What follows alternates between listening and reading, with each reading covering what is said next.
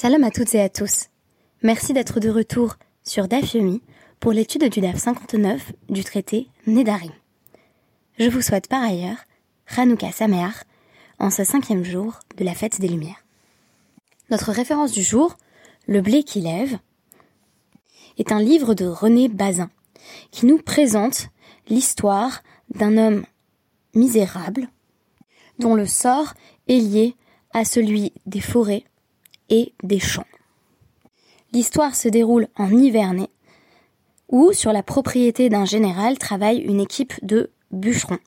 Leur vie va changer lorsque, en ce début du XXe siècle, la campagne nivernaise connaît de profondes mutations et notamment l'apparition du machinisme.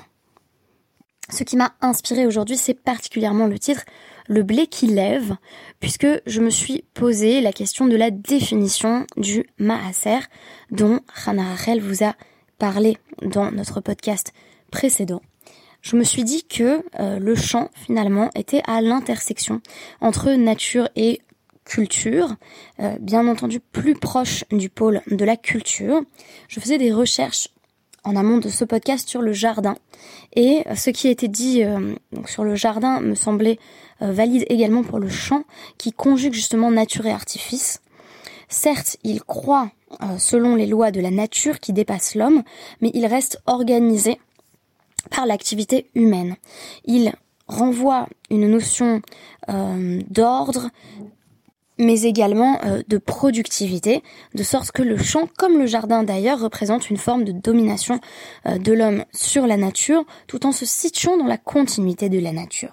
Donc ce qui m'a intéressé, c'est une tentative de résolution de la question posée en réalité dès le DAF 57b, qui était le suivant. Donc on nous disait que Ishmaël, un homme de Kfar Yama, ou certains disaient que c'était un homme de Kfar Dima, donc euh, on cherche bien à resituer la question dans son contexte, avait posé euh, la question d'un oignon qu'on aurait déraciné euh, pendant l'année de la Shemitah. Donc la septième année, donc Ran Rachel vous a rappelé le caractère de sainteté qui est lui-même interdit à la consommation en tant que produit de la septième année, tout produit de la septième année est considéré comme FKR, son propriétaire. Mais voici que le propriétaire de cet oignon, avec bien des guillemets, euh, s'est dit, eh bien, je vais euh, le replanter durant la huitième année. Et ce qui pousse, euh, donc, va excéder l'oignon de départ. C'est-à-dire, j'ai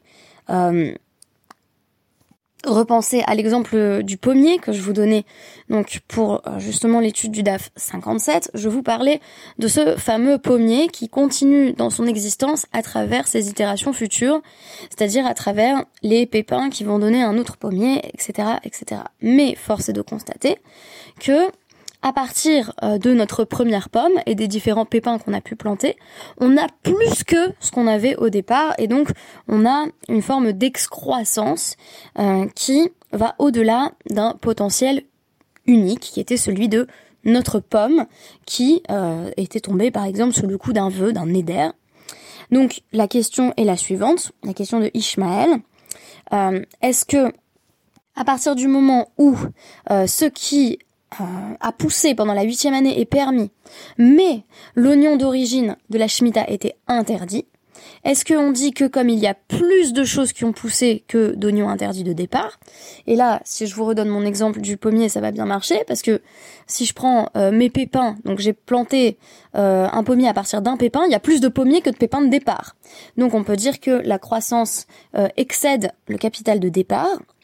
Dit-on donc que ces excroissances nouvelles vont venir neutraliser l'interdit de l'objet de départ, euh, qu'il soit interdit parce que euh, il a euh, poussé pendant l'année de la Shemitah ou parce qu'il tombait sous le coup d'un vœu, ou est-ce que non donc, on a déjà mentionné à travers le DAF d'hier, le DAF 58, à travers l'analyse de Hannah Rachel, différentes raisons de penser que ça pourrait rester malgré tout interdit.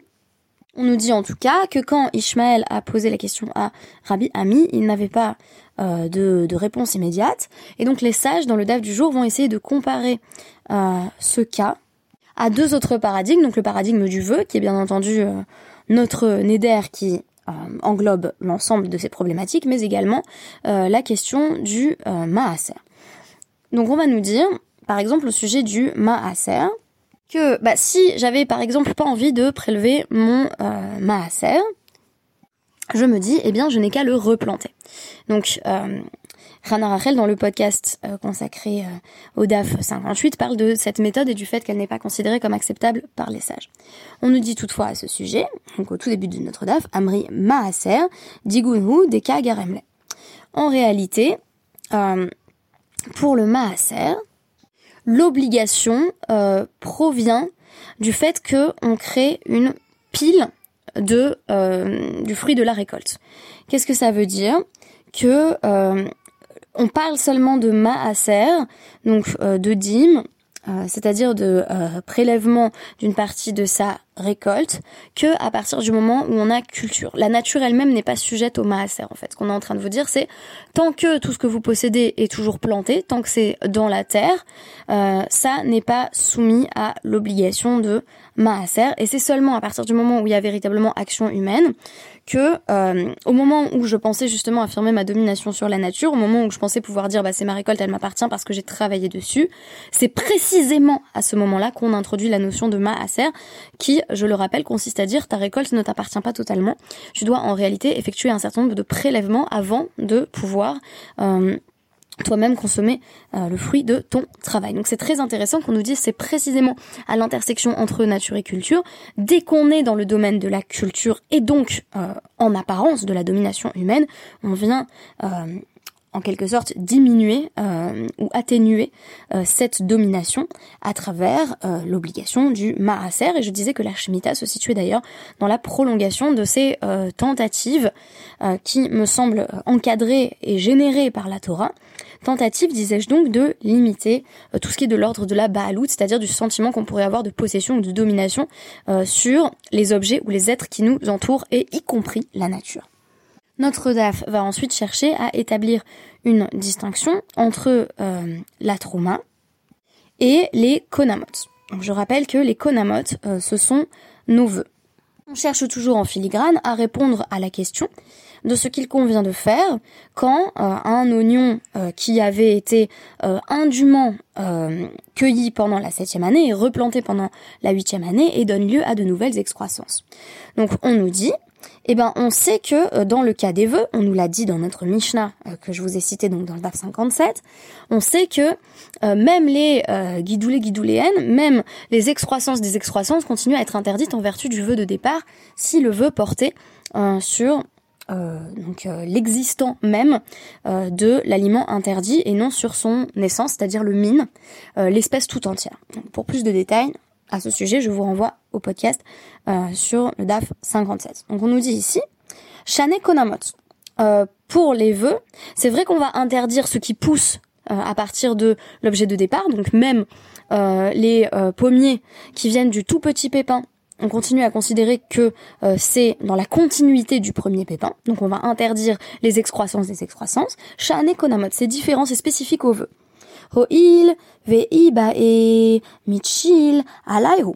Havulehu kadavar sheyesh lo ve'en. Parce que euh, donc l'objet de l'interdit euh, du vœu, on pourrait dire que vu que on peut aller voir donc une autorité à la euh, et dire bah, je souhaite annuler mon vœu, ça tombe dans la catégorie 10 de euh, davar Yeshlo Matirin, c'est-à-dire une chose qui va devenir permise. Euh, Qu'est-ce que c'est un davar chez Yeshlo Matirin euh, C'est un objet qui contient en lui le potentiel de devenir permis alors qu'il est en ce moment interdit. Je rappelle que ça ne serait pas le cas pour le fruit euh, de la septième année qui lui demeurerait a priori interdit par essence. Donc l'exemple typique de Davar chez Yeshlo Matirin, on va le trouver dans le traité Betsa. Betsa chez Nolda Beyom Tov. Euh, en effet, un œuf qui a été pondu euh, un jour de fête ne peut pas être consommé pendant la fête. Et s'il tombe euh, dans un grand panier rempli d'œufs, même des milliers d'œufs, tous les œufs sont interdits. Pourquoi? En vertu du principe de Dabar chez Yeshlo Matirin. Que explique ainsi. Euh, tu n'as qu'à attendre en réalité que la fête se termine pour pouvoir consommer l'œuf. Donc on est particulièrement strict. Euh, Batel Berov. On n'annule pas dans la majorité. C'est-à-dire on dit pas, bah oui, j'ai mon œuf qui a été pondu à Yom Tov et euh, j'ai euh, 3 ou même 60 œufs qui eux n'ont pas été pondus à Yom Tov, donc j'annule dans la majorité. D'ailleurs, en général, quand on a ce qui s'appelle min bémino, euh, euh, yavesh be donc en gros euh, des objets distincts, séparés, qui n'ont pas été cuits ensemble et qui sont de la même espèce, on dit euh, qu'il y a bitul berov, c'est-à-dire que pour peu qu'il y ait euh, donc 51% euh, euh, d'aliments permis pour 49% d'objets interdits ou d'aliments interdits, eh ben on dit que la majorité l'emporte. Or ici, ce n'est pas du tout le cas. Pourquoi? Parce qu'en fait, tu n'as qu'à attendre et ça deviendra permis. donc Davar chez Yeshlo Matirin est axé autour de la notion de patience en matière d'objets qui, paradoxalement, ont l'air d'être moins interdits parce qu'ils ne le sont que temporairement, mais en réalité le sont plus. Je répète par rapport à notre vœu, pour les vœux, on est plus strict avec, je vous rappelle, notre notre pommier qui est après tout d'un tout petit pépin, donc des excroissances qui vont au-delà du potentiel de l'objet de départ. On est plus strict parce que si tu faisais un effort, tu pourrais simplement aller devant un bedin et dire, bah j'aimerais annuler mon vœu. Et désormais, eh bah, le pommier euh, et les pépins, tout ça serait permis.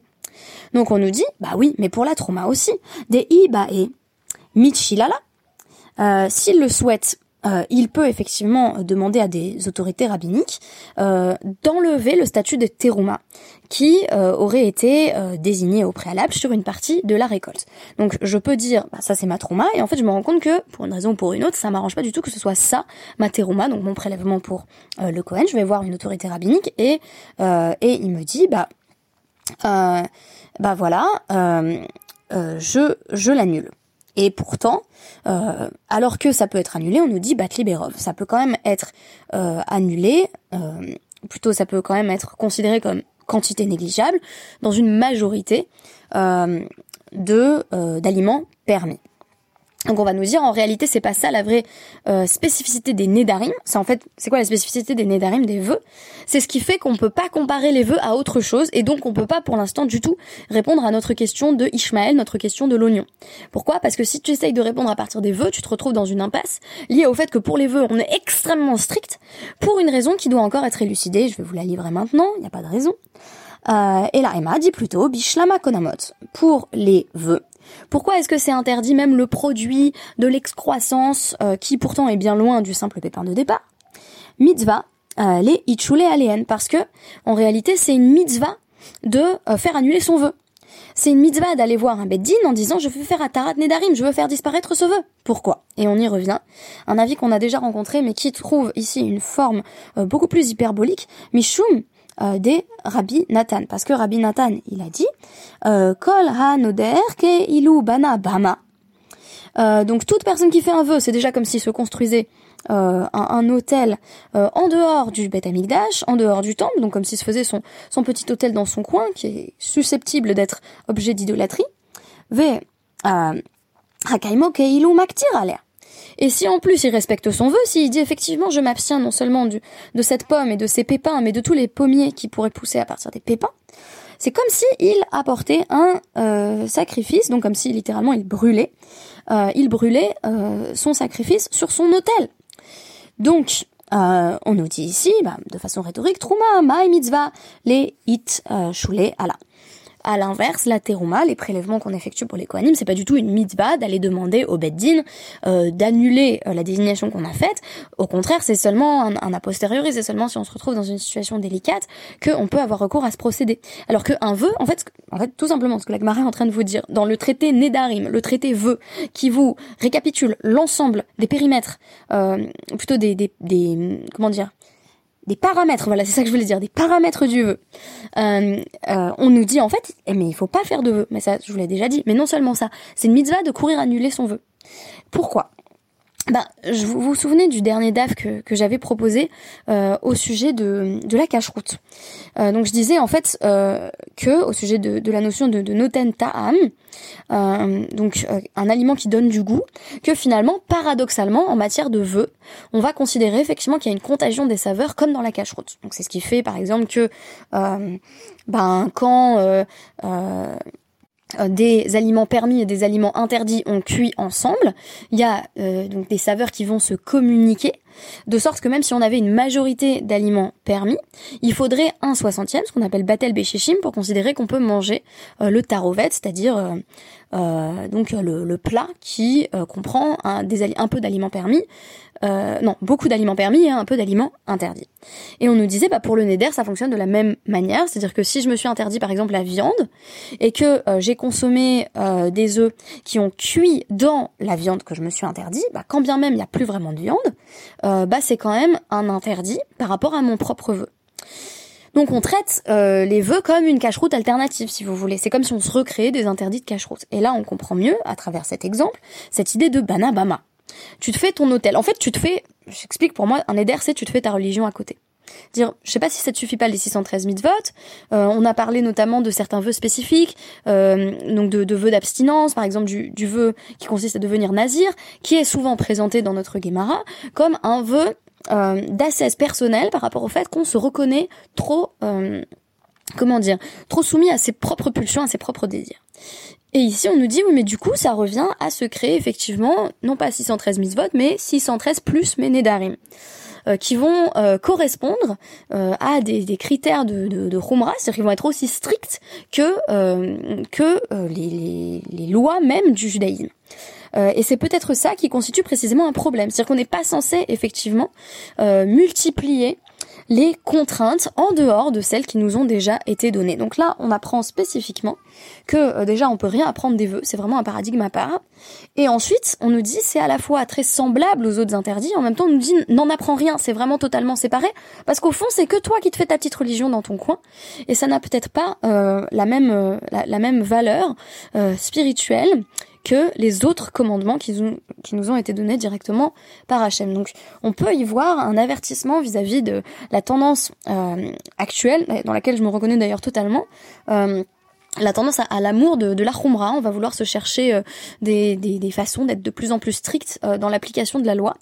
Euh, si c'est dans la prolongation d'une loi existante, c'est d'ailleurs peut-être moins problématique, mais se rajouter une loi qui n'existe pas, ça ressemble d'ailleurs à, un autre interdit qui est Baltosif, se rajouter, se rajouter des interdits, mais c'est accepter tant qu'on crée un neder, donc tant qu'on crée un vœu. Et pourtant, à partir du fait que la Torah dit tu peux faire ça, euh, et a plutôt l'air de le valoriser en fait, les sages vont nous dire mais en fait vraiment évite. Mais c'est même une mitzvah euh, si tu l'as fait de l'annuler. Donc euh, on voit que les sages sont dans une démarche de disqualification des, des inventions personnelles, de la créativité personnelle en matière de religiosité. C'est pour ça aussi que moi je regarde d'un œil assez méfiant toutes les créations de rituels euh, qui ont cours à l'heure actuelle, euh, notamment dans, dans, dans, les courants euh, plutôt réformés, reconstructionnistes du judaïsme, mais aussi tout simplement tout ce qui met le plus en avant, en fait, la spiritualité aussi.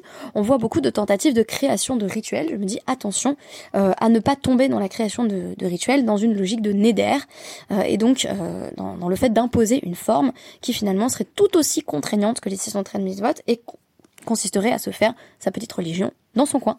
Merci beaucoup, Hanouka Samear, et à demain. Allez, Shabbat Shalom.